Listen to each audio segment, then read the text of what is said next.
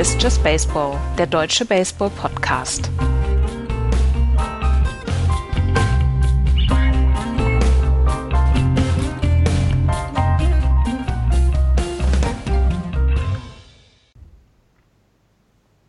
Ein bisschen mehr als eine Woche müssen wir noch warten, bis die neue Saison der MLB in die 2021er Kampagne startet. Aber es kommt jetzt dann doch langsam näher. Hier ist Just Baseball. Hallo, liebe Freunde des gepflegten Schlagballspiels, zu einer neuen Preview-Woche hier bei uns. Hallo, Andreas. Hallo. Hallo, Florian. Schönen guten Tag.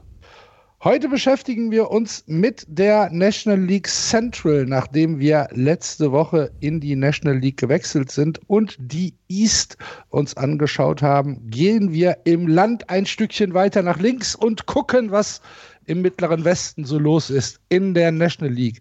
Letztes Jahr haben die Chicago Cubs die äh, Central gewonnen mit 34 Siegen und 26 Niederlagen vor den Cardinals, dann die Reds, dann die Brewers und am Schluss die Pittsburgh Pirates. Und genau in dieser Reihenfolge wollen wir es auch heute angehen. Und ich habe das große Glück, dass ich die Cups gezogen habe und durfte mich mit dieser vielleicht ein bisschen dysfunktionalen Franchise auseinandersetzen. Und ähm, ja, würde eigentlich, wenn es von eurer Seite keinen Einspruch, äh, keinen Einspruch gibt, direkt anfangen.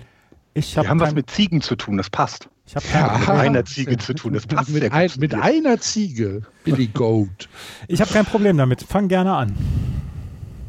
Also wir würden ja tatsächlich von, von nicht vielen Franchises äh, würden wir so sprechen, aber die Cups sind halt eben die Cups und wenn man sich die Cups äh, seit 2015 anschaut, dann gibt es eigentlich nur noch ja, mäßigen Grund, äh, sich, sich zu freuen.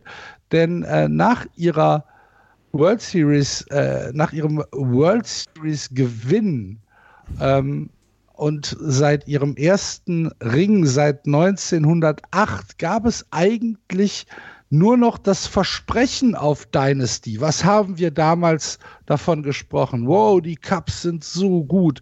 Die werden auf Jahre hinaus nicht zu schlagen sein.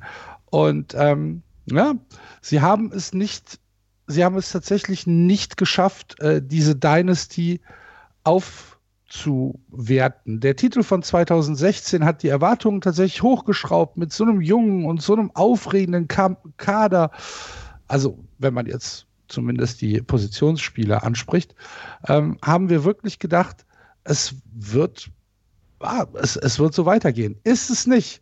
Ähm, wir hatten, äh, wir hatten seitdem äh, Playoff-Teilnahmen, aber eine Serie von Playoff-Spielen von 1 zu 7 äh, seit ihrem World Series-Gewinn. Ähm, keine, keine tiefen Runs mehr. Und auch in der letzten Saison war es so, dass die Cubs ähm, eigentlich enttäuscht haben. Sie hatten einen super Start in das Jahr, 13 zu 3 ähm, war der Start in das Jahr und danach ging es eigentlich den Berg runter und auch in der Postseason ähm, war es eigentlich so ein bisschen eine Blaupause für den Verlauf dieser in Anführungsstrichen Dynasty, die wir erwartet haben. Es gab viel Hoffnung, ähm, aber eigentlich war es eine Verarsche.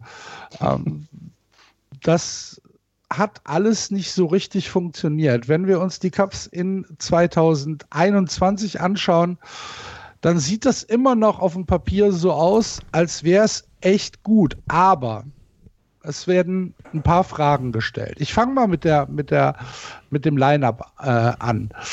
Äh, Im also ich, ich werde es äh, von, von 1 bis 9 durchgehen und ähm, da wird wahrscheinlich Lead-Off wird Ian Happ sein, dann kommt äh, Tony Rizzo, der First Baseman, Chris Bryant, Third Base, äh, wird auf 3 schlagen, Jock Peterson. Wird der Clean of äh, Man sein, Javi Baez, Shortstop, Wilson Contreras als äh, Catcher, Jason Hayward ist der Right Fielder, äh, Nico Horner ist Second Base und dann kommt der Pitcher. Auf der Bank haben wir mit äh, Austin Romine einen Backup-Catcher, Infield David Boaty, der vielleicht tatsächlich auch ähm, an Day-to-Day-Job auf äh, Second Base übernimmt. Ähm, wird also ein Kopf-an-Kopf-Rennen zwischen Nick Hörner und David Boaty.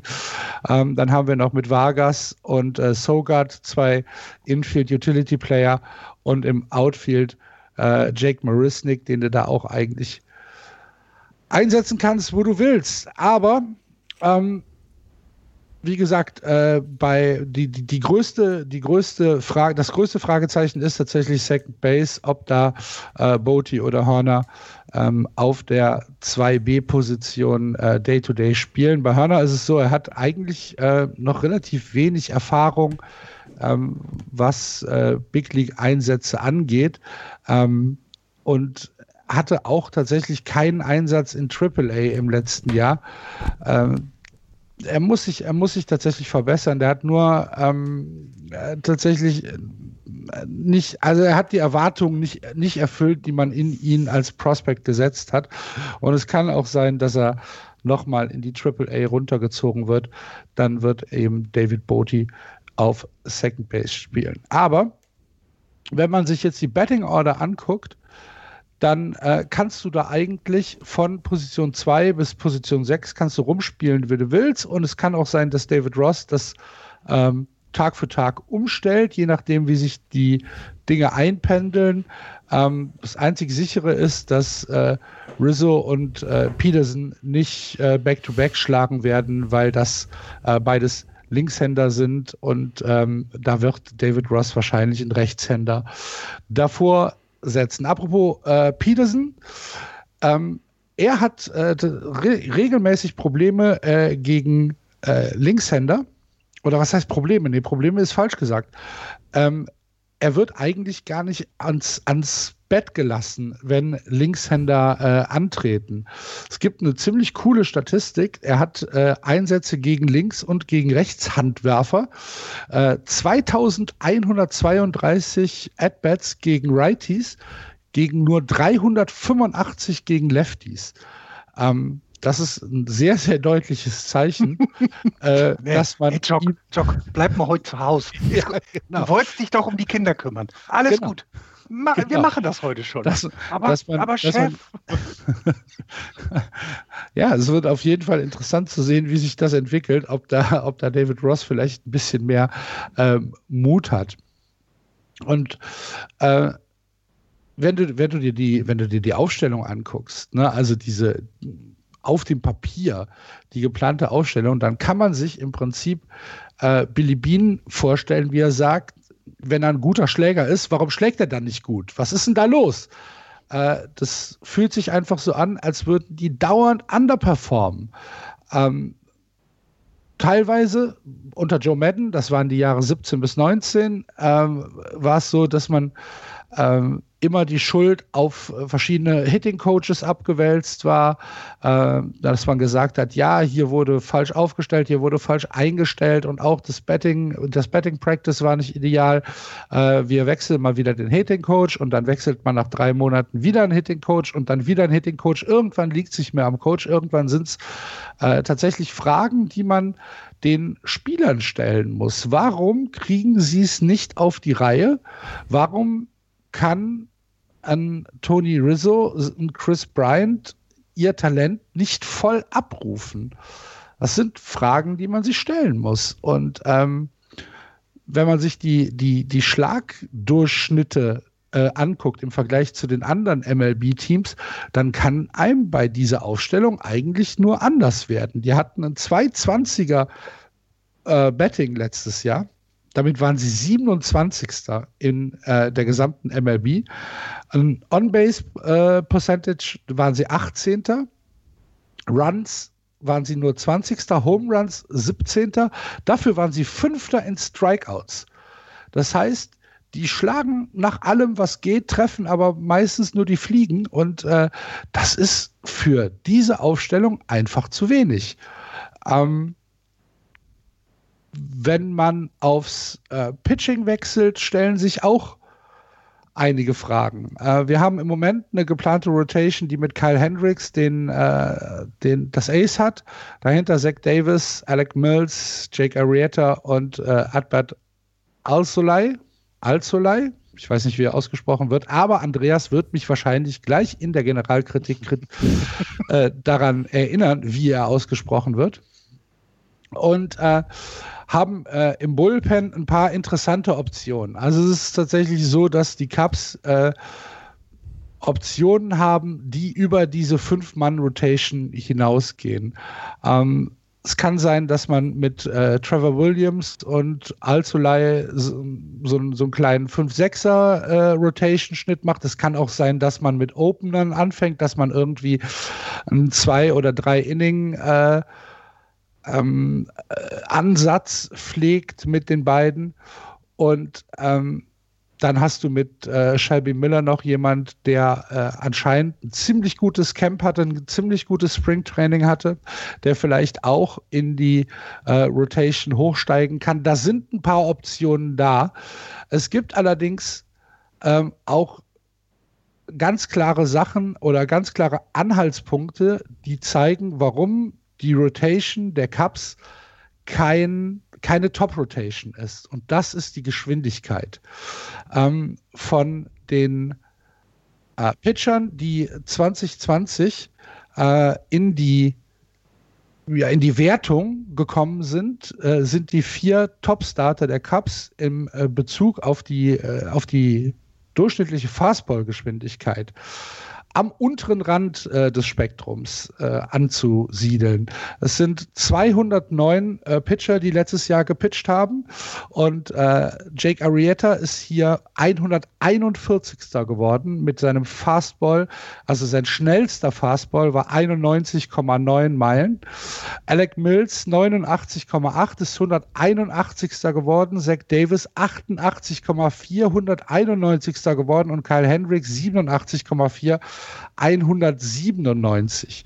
Ähm, dazu kommt, dass sie eine furchtbare äh, Strikeout-Ratio haben. Als einziger, der annähernd ein Strikeout pro Inning äh, wirft, ist äh, Kyle Hendricks. Äh, nee, gar nicht wahr. Äh, Zach Davis mit äh, 8,2 äh, Strikeouts auf äh, neun Innings gerechnet. Das heißt, er ist auch noch unter einem. Äh, Kyle Hendricks äh, kam danach mit 7,1 Strikeouts auf neun Innings. Das ist für eine Starting Rotation einfach zu wenig. Und es bedeutet ganz klar, die Outs kommen nicht übers Pitching. Die Outs kommen über die Verteidigung. Und ähm, da muss ich halt zeigen, ob die Cubs im nächsten Jahr ihre Verteidigung so ähm, aufrechterhalten können, wie sie das in 2020 gemacht haben. Sie waren gut. Sie waren als äh, Verteidiger die fünftbeste Mannschaft im Baseball. Ähm, das Infield hat eine, ein, ist exzellent aufgestellt. Äh, Rizzo und Baez äh, können Golden Gloves gewinnen. Ähm, Hörner ebenfalls, wenn er, äh, wenn er dann an den Job kommt. Ähm, auch Bryant ist äh, durchaus in der Lage, überdurchschnittliche Arbeit zu leisten. Und ähm, da, da, gibt es nichts, was man, was man aussetzen kann.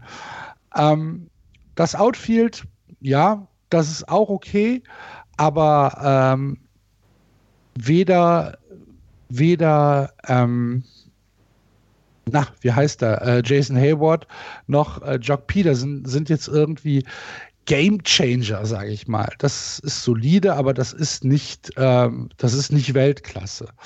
Und deswegen äh, ist es interessant zu beobachten, wie das Pitching, das halt wirklich ohne, ohne richtige Fastballs auskommen muss, hier die Defense der Chicago Cubs äh, auf die Probe stellen wird.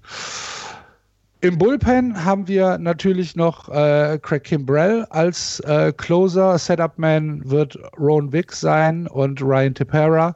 Dazu hast du noch äh, Cheflin, Ryan, Brandon Workman ist noch da, äh, Jason Adam und äh, Dan Winkler. Äh, Kimbrell ist natürlich so ein, so ein Sonderfall, ähm, weil er ja jemand war, der so ein bisschen dieses äh, Versprechen, dieses nicht eingelöste Versprechen der Cups äh, ganz gut personalisiert. Ähm, er hatte unglaublich schlechte Phasen bei den Cups und furchtbare Zahlen, hat sich aber im letzten Jahr äh, so ein bisschen zurückgekämpft und hatte in seinen äh, letzten, im, hatte im letzten Jahr in seinen 14 äh, Auftritten ein ERA von 1,42 mit 26 Strikeouts in 12 zwei Drittel Innings. Ähm, und das Ganze ohne einen einzigen Walk. Äh, er hatte also ein gutes Jahr 2020. Bin gespannt, wie sich das in einer vollen Saison, in der 162er Saison, dann wieder äußert. Kommt er wieder in diese äh, Kimbrell-Situation, wo man, wo man sagt, äh, okay, er hat eigentlich die Ansätze, aber kriegt es nicht äh, geworfen? Oder äh, kann er sich an 2020 aufrichten und es ist, wird wieder ein Jahr, wo man sagt, wow, äh, Craig Kimbrell ist tatsächlich einer der besten Closer. In den Majors wird man erwarten. Was kann man ähm, denn jetzt wirklich von den Cups für dieses Jahr erwarten? Es sieht für mich und für ein paar andere, die sich äh, mit Baseball beschäftigen, so aus, als wäre das äh, Window of Opportunity für die Cups so langsam dabei, nicht nur zuzugehen, sondern dass auch die Rollladen schon runtergehen. Es kann nicht mehr, es, es dauert nicht mehr lange, bis diese, dieses Core Team, von dem wir gedacht haben, es wird eines der größten Teams im gesamten Baseball, nicht mehr äh, um die um die Divisionsmeisterschaft äh, mitspielt und nicht mehr um die World Series mitspielt. Dieses Jahr wird es noch nicht der Fall sein. Dieses Jahr können sie noch mithalten und dieses Jahr sieht es so aus, dass sie auch immer noch um ähm, den Titel in der National League Central mitspielen können.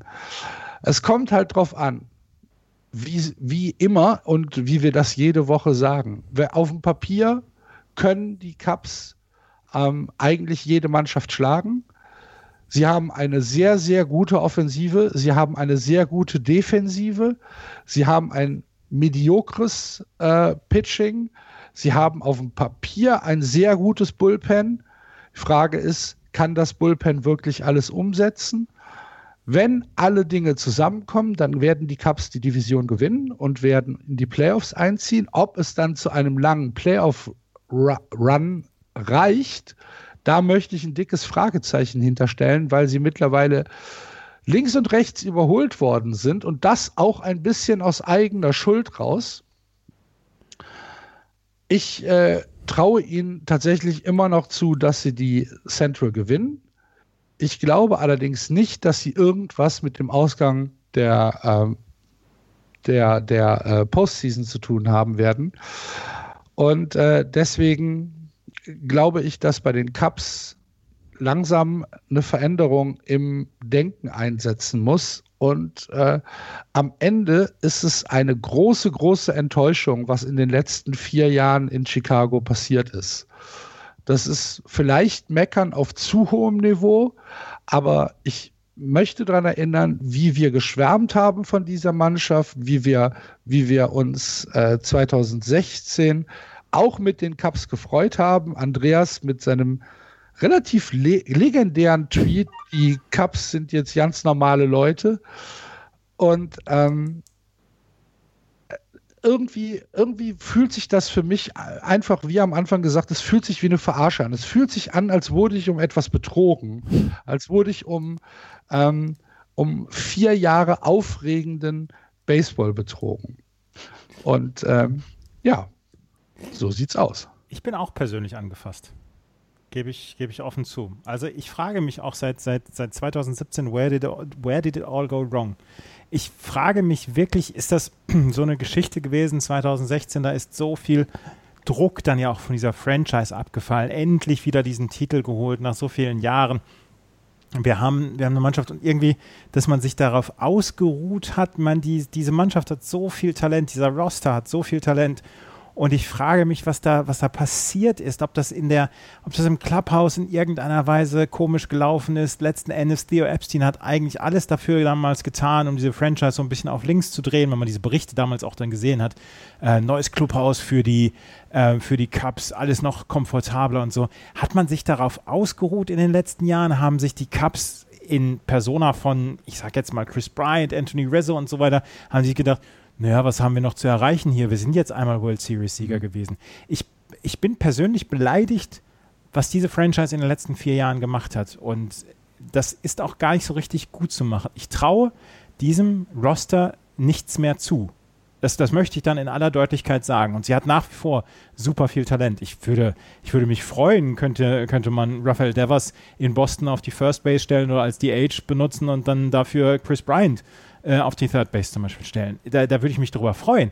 Aber es ist, das, das kann doch, es kann doch nicht sein, dass so viel Talent so den Bach runtergegangen ist. Und ja, sie hatten eine, eine ganz okaye Saison letzte Saison mit David Ross dann auch. Und das ist ja auch so ein bisschen, ist ein bisschen Frische reingezogen. Aber ich sehe an diesem Roster, an, dieser, an diesem zusammengestellten Kader nichts, wo ich jetzt sagen würde, das, ähm, das macht mich irgendwie ein bisschen an oder so. Die, die Rotation kein bisschen mehr. Du hast gerade gesagt, die, die, ähm, die Fastball-Geschwindigkeit ist bestürzend. Ähm, das Bullpen mag gut sein, aber du musst ja erstmal in die, in die, äh, in die Gelegenheit kommen und die, die Verlegenheit kommen, ab dem sechsten Inning einen Vorsprung zu verteidigen. Und das, das musst du ja. Ja, darum sage ich ja, ich glaube, dass wir sehr viel ähm, ungewöhnliches äh, Starting-Pitching sehen ja. werden. Ich glaube, dass wir sehr viel in Richtung Opener äh, Starting Pitching sehen werden. B besonders wenn es halt in die ähm, dritte, vierte, fünfte äh, in, die, in, in, in die Position äh, hinten geht. Hm. Also nach wie vor sage ich, dass da sehr viel Talent mit drin ist. Und wenn du siehst, Jock Peterson, Javier Baez, Javier Baez, gut, der, der muss jetzt auch erstmal wieder ein bisschen was beweisen, aber Chris Bryant, Anthony Rizzo, Ian Happ, äh, Cameron Mabin auch von mir aus und ähm, dann auch das Bullpen siehst, dann müsste es eigentlich dafür reichen, um, äh, um den ersten Platz zu kämpfen. Aber ich traue dieser Franchise dieses Jahr nichts zu. Ich habe sie auf Platz 4. Auf 4? Okay, das das finde ich krass. Ich muss ich ja auch mal drei. Ja, das finde ich auch hart. Hier, äh, kann, ich kann ihn dabei verstehen. Ich, ich muss, weiß, ich muss ja auch mal ein bisschen, das kommt. Ich muss ja auch mal ein bisschen ein Statement setzen hier. Ich habe sie auf drei. Ja. Ich habe ich hab halt, ich habe äh, tatsächlich noch keine Idee, wie die anderen, äh, also bis auf die Pirates, äh, keine Idee, wie die, wie die anderen äh, abschneiden. Deswegen ist dann vielleicht meine selbstgewählte Position 1 ein bisschen voreilig. Ich mache das jetzt wie Florian und ändere am, am Ende der Sendung nochmal meine Reihenfolge. Mhm. Ich, will noch, ich will noch mal Zahlen in den Raum werfen. 2018 äh, hatten die Cups eine Payroll von 194 Millionen. 2019 waren es noch 220 Millionen. Dieses Jahr sind sie jetzt gerade bei 143. Also man sieht, äh, es wurde noch mal investiert auf die letzten Jahre. Also es wurde, also ich habe 2020 jetzt rausgenommen, ne, logisch, weil das war irgendwie alles komplett anders. Aber es wurde ja nochmal versucht, diesen Kader zu verbessern, aufzupumpen, was zu tun. Aber es hat halt alles nichts zu dem gebracht, dass so eine Dynasty entstanden ist. Und ich glaube, das liegt ganz klar daran, dass, ähm, dass, dass diese Perspektive plötzlich weg war. Also die haben sich ja nie aufgebaut, um eine Dynasty zu sein. Die wollten die World Series gewinnen. Und das haben sie geschafft. Und damit ist das Ziel erreicht. Ja, aber, aber sie waren ja danach nicht, sie sind nicht auseinandergebrochen. Nein, äh, auseinandergebrochen nicht, absolut. Aber so dieses, also ich erinnere jetzt mal an ein Team, was eben jetzt auch länger gebraucht hat, dann die World Series zu gewinnen. Und es war in dieser kurzen Saison, das waren die Dodgers, die jetzt seit Jahren dominieren, die ihre gesamtes, die alles darauf ausgelegt haben, jedes Jahr 100 Spiele zu gewinnen und in die World Series zu kommen. Und denn der Ansatz fehlt mir bei den Cups komplett ich habe ein wenig Hoffnung, dass manchmal äh, Addition äh, through Subtraction ist, also dass sie mit dem Weggang von Kyle Schwarber vielleicht so etwas ich will nicht sagen, dass der jetzt der faule Apfel in dem, in dem Korb war. Das möchte um Gottes Willen. Aber man hatte immer so ein bisschen das Gefühl, da passt was nicht, das ist nicht so richtig und so mm, und ah. Und vielleicht hilft es ja, dass da jetzt eine andere Person steht in Form von Jock Peterson, dem man, glaube ich, in seinem Leben sehr viel vorwerfen kann, aber Arbeitsethik die hat er immer an den Tag gelegt. Vielleicht ist es nicht der beste Spieler, aber der arbeitet jeden Tag. Und da kann es vielleicht noch eine Möglichkeit geben, dass die Franchise nochmal noch mal so einen Ruck bekommt. Aber das ist jetzt das letzte Jahr. Nächstes also Jahr ist Chris Bryant und Anthony Rizzo sind beide Free Agent. Die ja, genau. Weg. Und, ähm, und ähm, äh, Javier Baez auch. Ja. Und also auch Con dieses. Ne? Contreras ne? ist äh, nach 2022 in der Free Agency. Genau, der ist dann auch weg. Und das äh, ist aber auch in Ordnung. Also man darf dabei nicht vergessen, die Chicago Cubs haben eben 2000, mit 2016 haben sie etwas geschafft, wo niemand gedacht hätte, dass das jemals passieren wird, nämlich dass die Cubs die World Series gewinnen. Und das lasse sie jetzt auch mal gemacht haben und jetzt lasse sie davon mal erholen. Ich glaube, ganz ehrlich, ich glaube, tief im Inneren sitzt jeder, der äh, Cups-Fan ist, an dem Tag, äh, äh, an dem Jahrestag in der Kneipe und betrinkt sich sinnlos und feiert das, weil sie es erleben durften. Deswegen ist das in Ordnung und wir können auch alle sauer sein, völlig richtig. Das ist auch in Ordnung, weil man hat so viele Erwartungen gehabt. Sie haben vielleicht dieses eine Jahr gehabt und mehr eben nicht. Und dann, das, das passiert im Sport. Ähm, alles, was ihr gesagt habt, hat mich dazu gebracht. Dritter Platz, wird es leider dieses Jahr nicht. Ähm, und es werden auch keine Playoffs. Also ich könnte mir tatsächlich auch noch vorstellen, dass vielleicht Rizzo und Bryant nach dieser Saison Free Agent wären und dieses Contract Year scheint ja wirklich äh, real zu sein, dass Leute, die im Contract Year sind, dann nochmal richtig gute Leistungen vollbringen. Das könnte ich mir noch vorstellen, dass das ein, eine gute Ausgangsbasis dann sein könnte für eine gute Saison für die Cubs. Aber im Moment, wie gesagt, vielleicht ist da auch, vielleicht ist auch die persönliche Enttäuschung bei mir dann ein bisschen größer, die dann dafür sorgt, dass ich sie im Moment auf Platz 4 habe. Also vielleicht noch eine Anmerkung ähm, bei äh, CBS Sports, beim, im Preview von CBS äh, Sports schreibt der, äh, der Journalist, der das geschrieben hat, sagt, er könnte sich vorstellen, dass das Einfachste aus Jet Hoyers Sicht, also aus, äh, aus Executive-Sicht wäre, äh, wenn das Team in den äh, ersten zwei, drei Monaten komplett aus der Saison rausfallen würde, wenn sie also schon im Ende Mai, äh, Anfang Juni nicht mehr in Contention sind, weil dann, dann könnte er schon äh, in die Trades gehen und würde halt einen wahnsinnigen ähm, Return an äh, Prospects bekommen für diese, für diese Spieler.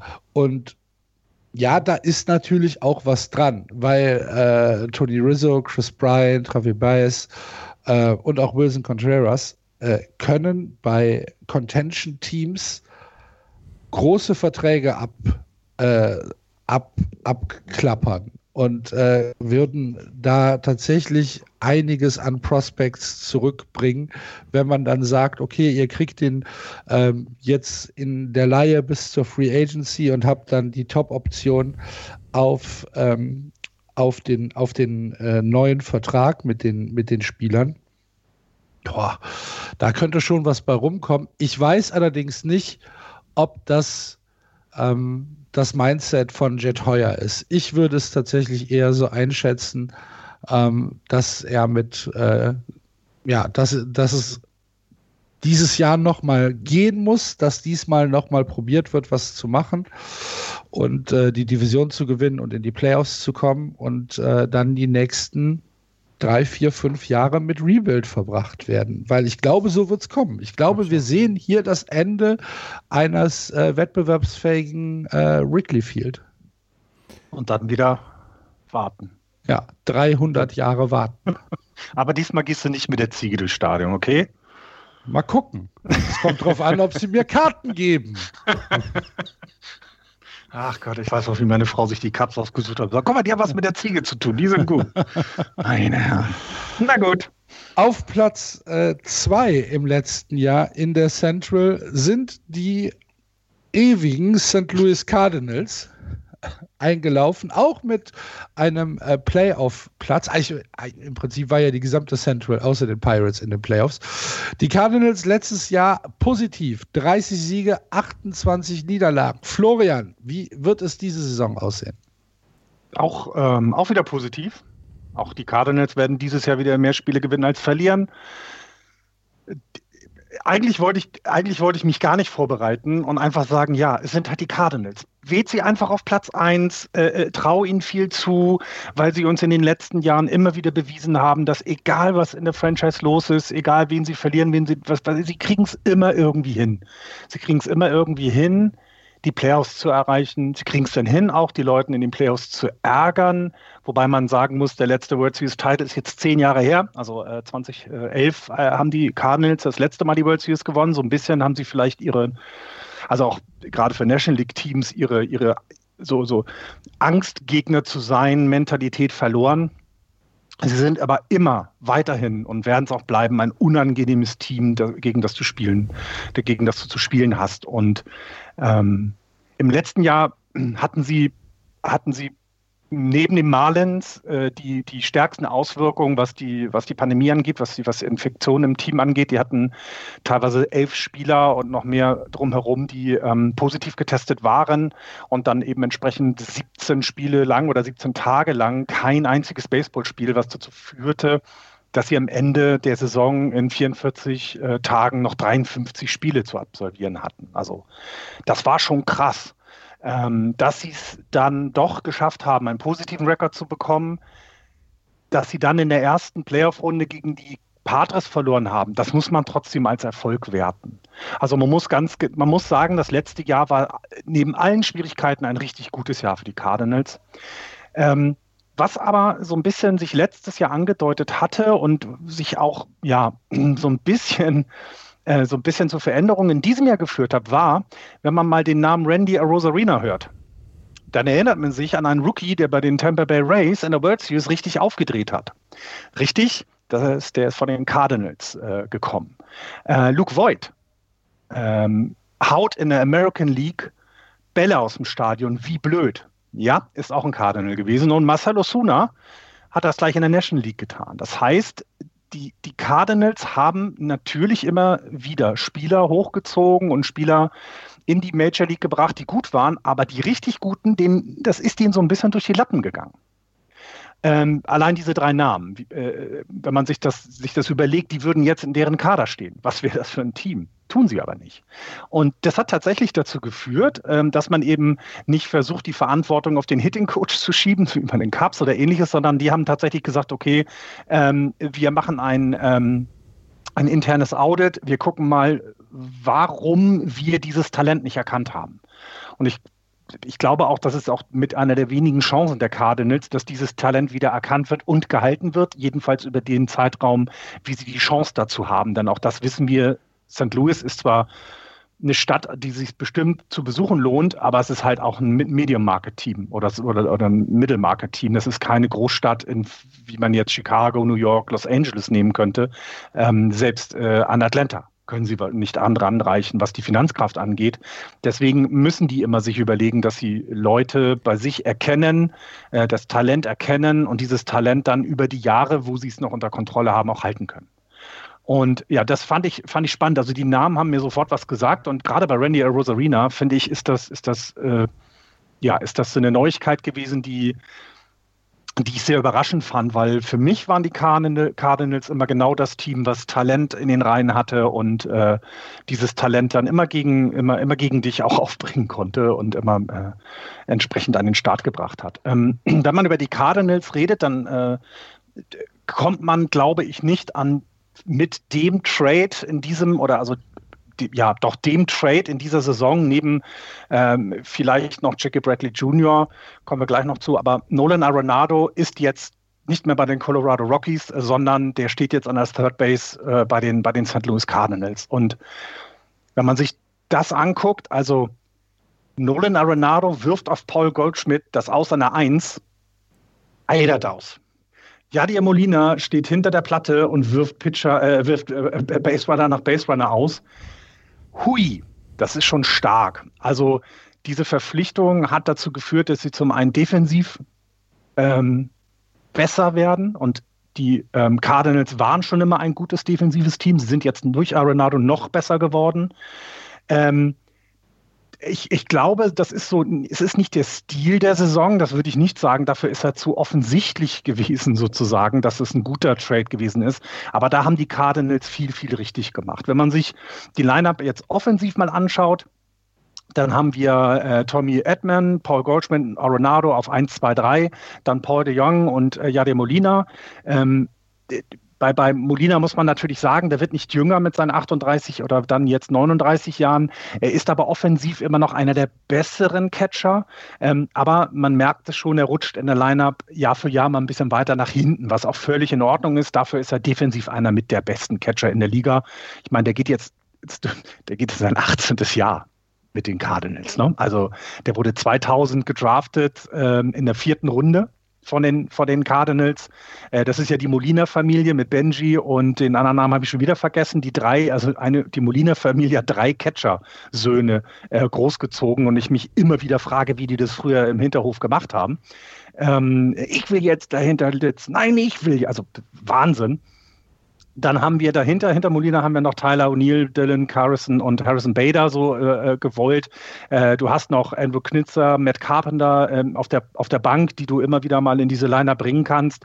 Ähm, aber man merkt schon, also vorne sind sie richtig gut aufgeladen, hinten runter wird es ein bisschen schwierig. Junge Leute, ähm, aber auch vor allem Leute, die jetzt nicht mit den äh, 30 Home Runs in dieser Saison ähm, äh, prahlen werden, sondern das wird dann vielleicht zweistellig, aber das war es dann auch schon. Also so 15 bis 18 Home Runs werden dann hinten in der Lineup kommen.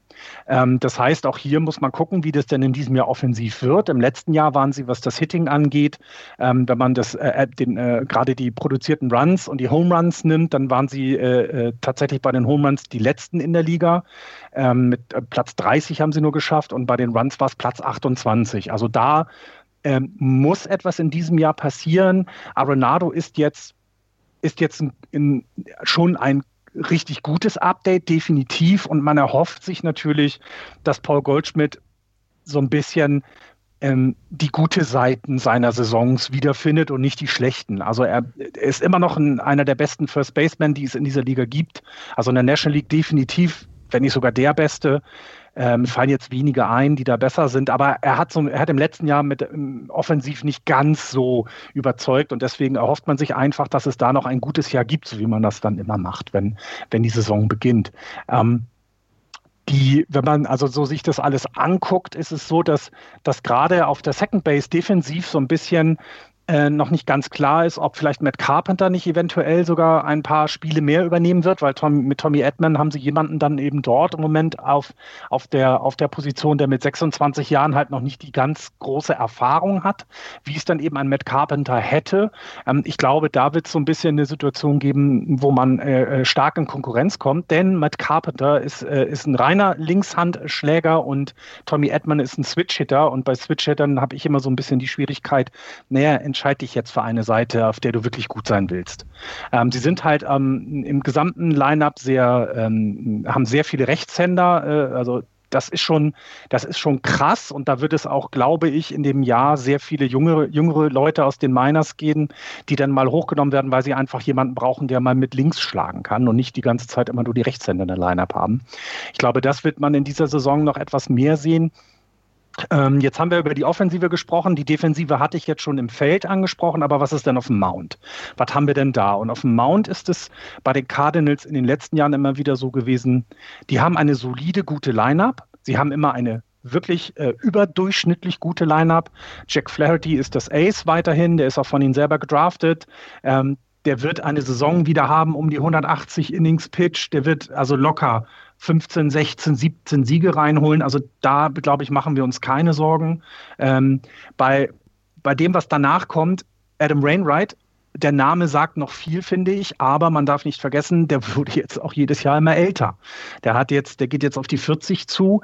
Ähm, da würde ich eben sagen, da fängt es schon an, dass das Innings vielleicht nicht mehr so geworfen werden können wie noch vor zwei Jahren, dass du da ein bisschen gucken musst und hinten raus mit Carlos Martinez dann auch jemanden, dem, dem man ein bisschen mehr auch in diesem Jahr zutrauen wird, aber der jetzt auch nicht in 180 Innings auf dem Mount stehen wird. Äh, sie haben Kwan Yun Kim, eine aus der KBO geholten Koreaner müsste es dann, glaube ich, sein. Ja, der Name deutet auf Koreaner hin. Ähm, auch hier ist etwas, das ist ein solider Pitcher, aber es ist jetzt nicht die große Nummer. Und John Gant aus dem fünften ähm, ist jetzt auch nicht unbedingt äh, der, ja, der, derjenige, der ja da die, die, die Kohlen aus dem Feuer äh, hinten, hinten rauskommen kann, äh, holen wird. Ähm, sie haben noch mit Ponce de Leon jemanden, der äh, neben Long Relief äh, äh, auch definitiv mal auf dem Mount für Starting Pitching stehen wird. Das hat er in der letzten Saison schon getan und ich, also man, man erhofft sich einfach dort vielleicht noch jemanden zu haben, der dann diese fünfte Position oder vielleicht sogar die vierte Position noch mal ersetzen kann. Ähm, auch hier wieder eine sehr einhändige äh, Lineup, also äh, äh, Flaherty, Rainwright, Martinez und auch Gent sind alles Rechtshänder und sie haben mit Kim eben einen Linkshänder, sodass man eben gucken muss, was könntest du da aus, den, aus, der, aus der Minor League noch holen? Wo könntest du dir überlegen, ähm, noch äh, Abhilfe zu schaffen? Ähm, dass das eben, ja, du, du, musst halt auch mal einen Linkshänder auf den Mount schicken.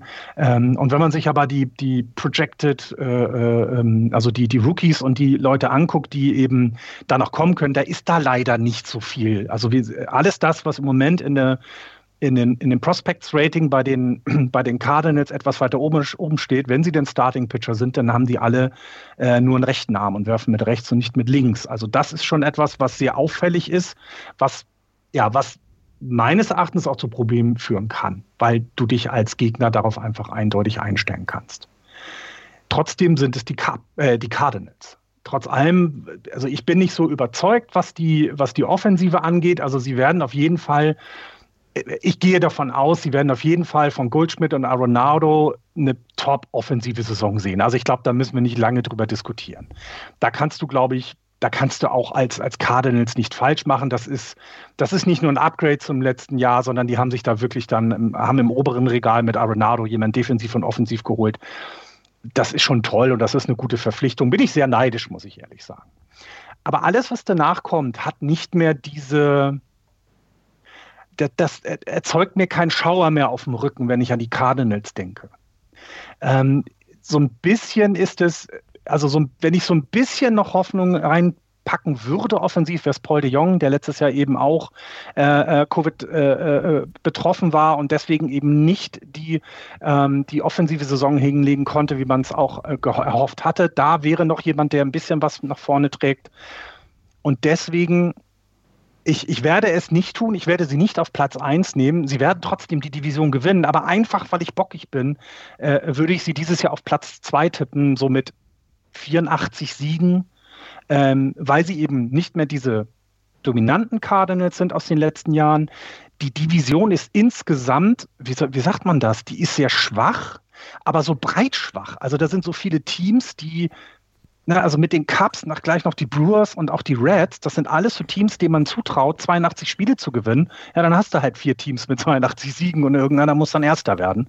Cardinals werden es in diesem Jahr nicht. Werden auch mit den Playoffs nichts zu tun haben. Aus der Central kommt kein Playoff-Team. Aus der Central kommt kein Playoff-Team. Ja, außer dem Sieger. Ach ne? so. Ne? Also außer dem Sieger kommt da kein Nee, nee, ihr habt, nee, dies Jahr nicht. Ihr habt euer Recht an den Playoffs mitzuspielen verwirkt. Genau, euer Take zu den Karten. Ähm, es, als erstes möchte ich mal gerade sagen, auch Jahr 8 geht nicht rum ohne die Molina-Geschichte von Florian. Ich finde sie zu toll. Ja, ich habe diese Saison schon drauf gewartet und du hackst es sehr früh ab. Das ist schön, das freut mich.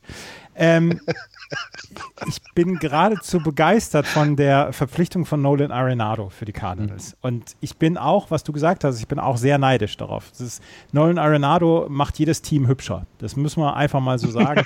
ähm, es ist einfach eine verdammt gute Verpflichtung, sowohl defensiv als auch offensiv. Und da komme ich mal auf, das, auf die Defensive zu sprechen. Was ich sehr mag, ist, die, ist das Infield der, ähm, der St. Louis Cardinals mit, mit Edman, mit Goldschmidt, mit ähm, äh, wie, wie, heißt der nochmal? Paul de Jong, Paul de Jong und Nolan Arenado. Das mag ich sehr, sehr gerne. Du hast Matt, Matt Carpenter noch ähm, quasi als Backup. Du hast ja die Molino, Molina hinter der Platte und du hast im Pitching zum Beispiel, das ist jetzt nicht Infield, aber im Pitching hast du dann Jack Flaherty vorne, vielleicht noch Miles Mikolas, vielleicht Adam Wainwright, Kwang Young Kim. Das sind alles, das ist das ist für mich ist das das Stärkste, was ich in der National League Central sehe und bislang gesehen habe. Und ich glaube auch, dass die deswegen die Nummer 1 oder den, den äh, Division-Sieg holen werden. Aber ähm, so ganz überzeugt, es werden keine, glaube ich, keine 95 Siege. Aber wie Axel dann auch so schön immer sagt, irgendwann kommt im Mai oder Juni kommt einer außer Double A, den sie einfach vom Hof geholt haben, weil er gerade vorbeiging und er wirft äh, 120 Innings mit einem 250er ERA. Das kann halt immer bei den Cardinals dann auch passieren.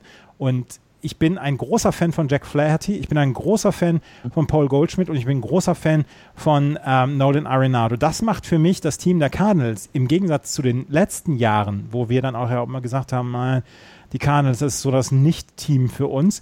Das macht für mich die ähm, Cardinals ein bisschen sexier dieses Jahr. Also Jack Flaherty, den mochte ich letztes, vorletztes Jahr schon richtig gerne. Ähm, ich glaube, das ist ein super Pitcher. Und wie gesagt, Nolan Arenado ist, ist ein fantastischer Third Baseman und deswegen, ähm, ich glaube, dass sie, die, dass sie Erster werden. Und ähm, ich glaube auch, dass sie dieses Jahr durchaus für Aufsehen sorgen können. Ich glaube, dass sie offensiv und defensiv besser geworden sind. Ähm, sie, hatten, sie hatten ja letztes Jahr, also ich habe ja jetzt schon den Spieler, der uns auf den Keks gehen wird dieses Jahr. Ähm, von den Cardinals, das wird Dylan Carson sein. Der äh, letztes Jahr ist der, der Right Fielder, der äh, letztes Jahr in die äh, Majors hochgezogen worden ist. Der wird dieses Jahr wahrscheinlich irgendwann Paul de Jong auf äh, dem Cleanup-Spot verdrängen und 17 Home Runs schlagen, davon ja. zwei Grand Slams. Ähm, der, wo, wo niemand weiß, warum. Ähm, der äh, hat äh, ja, unglaubliches Talent und äh, der wird uns, der wird uns richtig auf den Keks gehen. Wo ich ein bisschen widersprechen möchte und wo ich glaube, dass die äh, St. Louis Cardinals ihre Sollbruchstelle haben, ist in der ähm, ist in den, in den tiefen Plätzen der Rotation. Ich kann äh, Quan Jung Kim nicht einschätzen. Äh, Carlos Martinez, John äh, Gann, das sind das, das ist meines Erachtens kein Premium-Pitching mehr. Ähm, sie haben natürlich auch ein bisschen äh, mit äh, Tommy John zu kämpfen. Dakota, Dakota Hudson wird die Saison äh, nicht spielen können. Äh, Miles Mikolas wahrscheinlich auch nicht. Ähm, der hatte ja nochmal Schulterprobleme, nachdem er von äh, Tommy John eigentlich äh, genesen war. Aber wie Andreas das schon gesagt hat, es wird wieder irgendjemand kommen, der, äh, der, der hochgezogen wird. Da würde sich dann zum Beispiel Matthew Liberatore an, anbieten. Äh, das ist äh, ein, ein Lefty, äh, der auf der MLB äh, Prospect Liste auf äh, Platz 37 insgesamt steht bei den Cardinals hinter Dylan Carson auf Platz 2 oder äh, Zach Thompson. Äh, spielt der, aber erst Double A, ne? Also, also ja, das spielt klar, ja keine Rolle. Der spielt original keine Rolle. Warum? Oh, nee, nein. Ach, du kannst doch aus der Double A hochziehen, dann lässt ihn halt drei Spiele Triple A äh, werfen und dann wird er halt im Mai hochgezogen. Spielt doch, spielt doch überhaupt keine Rolle. Die äh, Cardinals haben einfach dieses Talent, ein unglaublich gutes Scouting zu haben. Ich sage jetzt nicht nur Drafting und nicht nur Farming, sondern auch Scouting. Mhm. Ähm, denn auch wenn ihre, ihre äh, Draft äh, Klasse sicherlich der dominante Teil in der Farm ist, haben sie auch einfach super viele internationale äh, Spieler dabei, die halt einfach ähm, erkannt werden, die in ein funktionierendes, wie eine gute Maschine geschmiertes Farmsystem äh, einlaufen. Und sie haben jedes Jahr Leute, die nach oben kommen. Und das ist jetzt noch nicht mal so, naja, so lustig gemeint, wie wir es manchmal in der Saison rüberbringen, dass wir sagen, ja, der lief halt über den Parkplatz und sie hatten keinen und dann ist der halt mitgegangen und hat gesagt, ja gut, dann werfe ich halt und habe halt ein äh, 0-0er ERA in seinen ersten zwei Starts geworfen. So, so meine ich das gar nicht. Die sind einfach gut in dem, was sie tun. Die sind einfach gut in ihrer Philosophie und in ihrem, ähm, in ihrem ganzen Organisationsaufbau. Das kann man einfach beneiden. Und äh, deswegen glaube ich, dass die, also deswegen ist die, die, die, das falsche Überleitungswort. Trotzdem glaube ich, dass die ähm, Cardinals Schwierigkeiten mit dem äh, Pitching haben werden. Ich also ich hatte, ich hatte sie jetzt auf drei ähm, in meinem, in meinem Pre, äh, Preview-Ranking. Vielleicht muss ich es am Ende nochmal überdenken, aber aktuell bleibe ich auf drei. Ich glaube aber auch, dass das sehr eng beieinander sein wird. Ne? Also wenn wir sie jetzt auf drei tippen, heißt das nicht, dass sie 20 Siege hinter dem ersten sind, sondern es können vielleicht nee, nur vier, fünf Siege sein. Ähm, was wir jetzt, was ich jetzt tatsächlich in meiner Vorschau gar nicht angesprochen hatte, war, dass die theoretisch vier Closer in den Reihen haben. Mit Alex Reyes, Giovanni Gallegos, Andrew Miller und Jordan Hicks. Äh, das wird denn, ne, da, da wird es denn in der Saison, wird sich das schon zurechtschaukeln, wer denn der wirkliche Closer bei denen sein wird. Ähm, das fand ich von der, in der Vorschau nochmal relativ witzig, dass die da ja auch wieder vier Pitcher haben, die du in solche Situationen stellen kannst, von einem 25-jährigen Jordan Hicks bis zu einem 35-jährigen Andrew Miller, haben sie alles in den Reihen, was sie da reinwerfen können, finde ich wieder auch. Ist auch wieder, ja, merkwürdig, ja, also, aber halt die Cardinals. Es sind Cardinals, genau. Ja. Ja, und äh, am Ende haben sie 95 Siege und wir sitzen hier und schütteln den Kopf. Nee, ist ja auch Also so 95 Siege werden es nicht. Da möchte ich jetzt relativ viel Geld drauf äh, wetten, dass sie unter 95 Siege nach Hause kommen werden. Schreibt euch das bitte auf, liebe Hörer. 22.03. Ähm, keine 95 Siege für die Cardinals.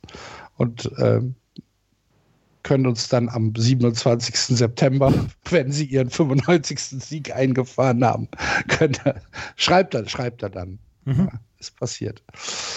Dritter in äh, der Central letztes Jahr wurden die Cincinnati Reds mit 31 Siegen und 29 Niederlagen, haben sogar einen Sieg mehr als die Cardinals, äh, aber eben auch die eine Niederlage mehr. Und äh, deswegen sind sie auf Platz 3 gerankt worden, sind aber genauso wie die Cardinals in die Playoffs gekommen, Florian. Wird das auch dieses Jahr passieren? Nee, Andreas muss das sagen. Das Andreas muss Andreas? Das sagen, ja. Ach, Andreas entschuldigen, Sie, entschuldigen Sie bitte. Das ist völlig in Ordnung.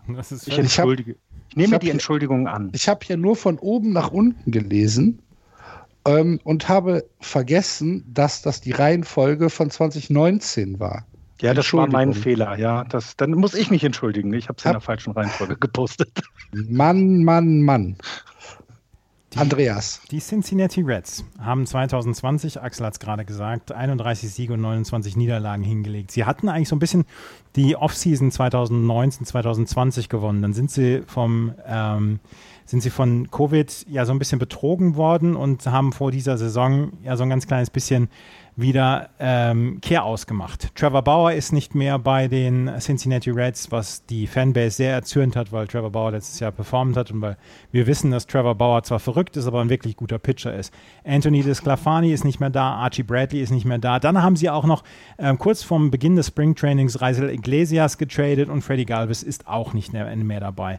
Haben sie irgendwelche Trades gemacht, die sie verbessert haben im Big League Roster? Nein. Haben sie irgendwelche Free Agents gehabt, die sie jetzt über den ähm, über den Durst trinken lassen, beziehungsweise wo sie, wo man sagen kann, oh, das, das wird sie Richtung Playoffs-Rennen äh, bringen. Nein, Sean Doolittle haben sie ähm, neu dazu bekommen fürs Bullpen.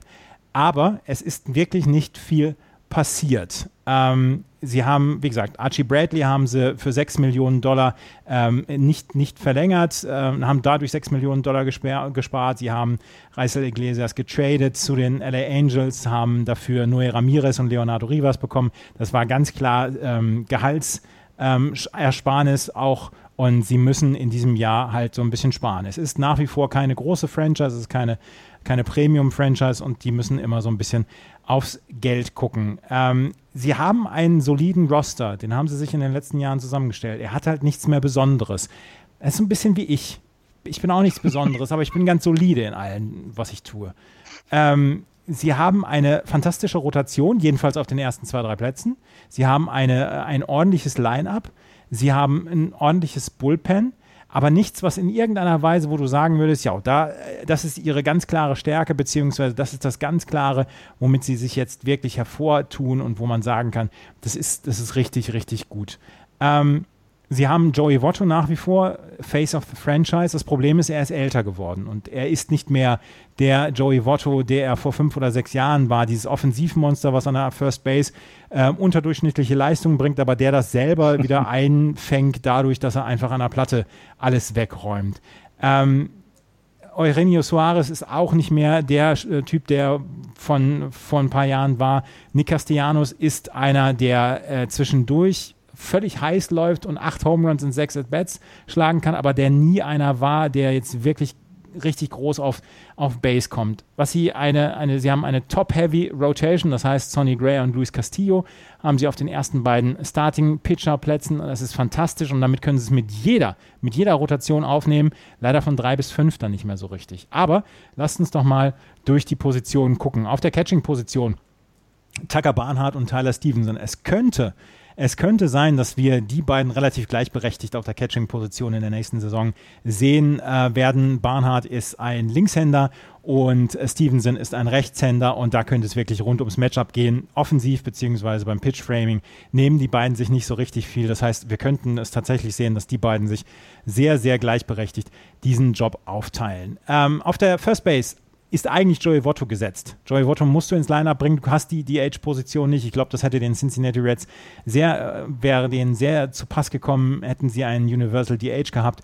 Ähm, dann hätten sie Joey Votto auf die DH-Position setzen können. So müssen sie ihn auf die First Base setzen. Oder wenn er nicht richtig fit wird, er hat im Moment so ein paar äh, Verletzungssorgen, Verletzungsprobleme, dann könnte dann äh, auch Mike Mustakas auf die ähm, auf die First Base Position gehen. Er hatte bis jetzt einen ordentlichen, ein ordentliches Spring Training. Ähm, er könnte ähm, aber wir haben, wir haben ihn auch, wir können ihn auch woanders noch im Infield unterbringen, Mike Mustakas, also Joey Votto oder Mike Mustakas. Auf der Second Base, das ist eine der Positionen, die besetzt sind mit jemandem, der ähm, vielleicht von den Prospects hochgeholt wird. Jonathan India. Er ist der Nummer 5 Prospect in der, in, in der Reds-Organisation und die ähm, Reds haben anscheinend, beziehungsweise man hat ein bisschen das Gefühl, dass sie die Second Base bei ihren Neuverpflichtungen vergessen haben. Oder dass sie gesagt haben, nee, Jonathan India, wir trauen ihm diesen Weg zu und wir trauen ihm das zu, dass er diese ähm, Second Base jetzt schon ab diesem Jahr dann wirklich ordentlich äh, bekleiden kann und dass er dann auch ähm, an der Platte wirklich gut ist und nicht überfordert ist. Auf der Third Base haben wir auch Renio Suarez. Ich habe es gesagt, äh, er ist ein Veteran und ähm, er hat ähm, im Springtraining bislang überzeugen können, aber wie gesagt, er wird auch nicht jünger, er hat ein bisschen abgenommen und er scheint so ein bisschen athletischer, ein bisschen fitter zu sein. Mal schauen, wie das dann für ihn sich auswirken wird. Auf der Shortstop-Position haben wir Kyle Farmer. Eigentlich hatte man gedacht, Mensch, vielleicht haben die äh, Cincinnati Reds dann auch die Möglichkeit, jemanden wie Francisco Lindor zu den Reds zu überzeugen oder Trevor Story oder die Gregorius, äh, Andrelton Simmons. Es waren unglaublich viele Shortstops ja auch zu haben, aber sie haben gar nichts gemacht. Und sie haben ähm, Kyle Farmer geholt und können eventuell ähm, Eugenio Suarez noch auf die Shortstop-Position rüberbringen, aber ähm, es wird wohl darauf hinauslaufen, dass Kyle Farmer ähm, im Moment die Shortstop-Position für sich innehat und dass es da vielleicht so ein bisschen Shifting gibt. Also das Infield macht nicht so richtig viel Hoffnung. Das muss man, das muss man so sagen, beziehungsweise das ist, das ist sehr wackelig und das ist sehr auf Kante genäht. Im Outfield haben wir Nick Castellanos, Nick Senzel, Jesse Winker, Aristides Aquino und Scott Heinemann. Nick Senzel, der vor zwei oder drei Jahren noch als der Top-Prospect bei den Reds galt, der bislang noch nicht so das gebracht hat, was man sich von ihm versprochen hat. Ähm, Nick Castellanos, ich habe ich hab von ihm gesprochen, ich habe gesagt, er ist einer, der über die Power kommt und der ähm, nicht diese On-Base-Zahlen hat, der auch viele Strikeouts hat, aber er könnte dann ähm, im Outfield, kann er seine Position ordentlich besetzen. Ähm, sie haben auch noch Shogo Akiyama fürs Outfield, aber der hat hier gerade jetzt sich im Springtraining eine Zerrung zugezogen. Da wissen wir noch nicht, ob der zum äh, Saisonstart dann wieder dabei ist. Und dann kommen wir zum äh, Starting Pitching. Und da haben wir Luis Castillo und äh, Sonny Gray. Sonny Gray ist allerdings im Moment verletzt, hat Rückenprobleme, deswegen wissen wir auch da nicht so richtig, ob der, ähm, ob der zum, äh, zum äh, Start der Saison fit ist. Und die Cincinnati Reds haben jetzt schon Luis Castillo ähm, als Opening Day Starter äh, benannt. Und äh, Luis Castillo als Opening Day Starter zu benennen, ist überhaupt kein Risiko. Das ist ein super Pitcher. Ähm, ich mag ihn, ich mag ihn sehr und, und er wird in diesem Jahr einen äh, hohen Zweier ERA, einen niedrigen Dreier ERA haben, wenn er gesund bleibt. Da bin ich sehr von überzeugt. Ich bin sehr von Luis Castillo überzeugt. Und wenn Sonny Gray fit ist und Sonny Gray die ganze Saison durchstehen kann, haben sie eine, eine super Top-Rotation, einen super One-Two-Punch. Danach wird es halt wackelig. Sie haben äh, Tyler Maley, sie haben Michael Lawrenson. Von Michael Lawrenson verspricht man sich eine ganze Menge und vielleicht, also da haben so einige äh, Writer schon geschrieben, Mensch, vielleicht ist das so ein bisschen das, ähm, das Breakout hier für äh, Michael Lawrenson, aber äh, Michael Lawrenson, ähm, über den gibt es dann auch die Geschichte, ich glaube, es ist Michael Lawrenson. Michael Lawrenson, der letztes Jahr der erste Spieler seit Babe Ruth war, der äh, Winning Pitcher war, Catcher-Position mhm. bekleidet hat und irgendwo im Outfield gespielt hat. Und einen Home Run geschlagen. Einen Home Run geschlagen, genau. Ja. Ich glaube, Outfield, Home Run und äh, Starting Pitcher. Und Irgendwas habe ich auch gelesen, ja. Und Winning. Pitcher, genau. Und das war, das war Michael Lawrence letztes Jahr. Und ähm, seit Babe Ruth der erste wieder. Das ist, das ist ziemlich cool.